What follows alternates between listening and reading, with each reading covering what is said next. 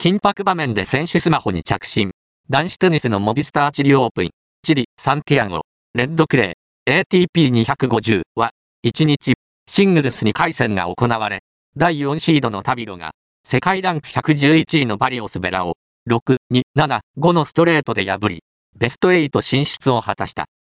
この試合の第2セット途中では、バリオスベラがサービスを放つ直前に、タビロのベンチから、携帯電話の呼び出し音が鳴り中断する珍事が発生した。